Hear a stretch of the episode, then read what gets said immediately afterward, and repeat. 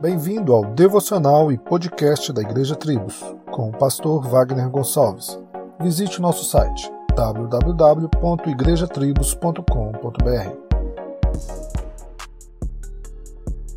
O que é este evangelho que salva?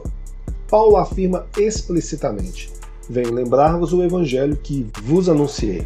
Por ele também sois salvos, que Cristo morreu pelos nossos pecados, segundo as Escrituras, e que foi sepultado e ressuscitou ao terceiro dia, segundo as Escrituras. 1 Coríntios 15, 3 e 4. A cruz revela a malignidade do homem e o amor de Deus. Assim sendo, a cruz revela pela eternidade adentro a terrível verdade de que abaixo da bonita fachada da cultura e educação, o coração humano é enganoso, mais do que todas as coisas e desesperadamente corrupto, capaz de executar o mal muito além da nossa compreensão.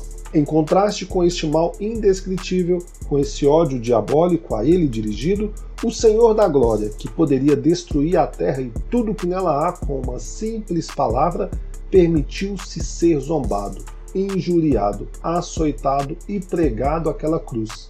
Cristo a si mesmo se humilhou, tornando-se obediente até a morte e morte de cruz. Enquanto o homem fazia o pior, Deus respondia com amor não apenas se entregando a seus carrascos, mas carregando nossos pecados e recebendo o castigo que nós justamente merecíamos. Pense nisso. Solos Cristos, dele, por ele e para ele.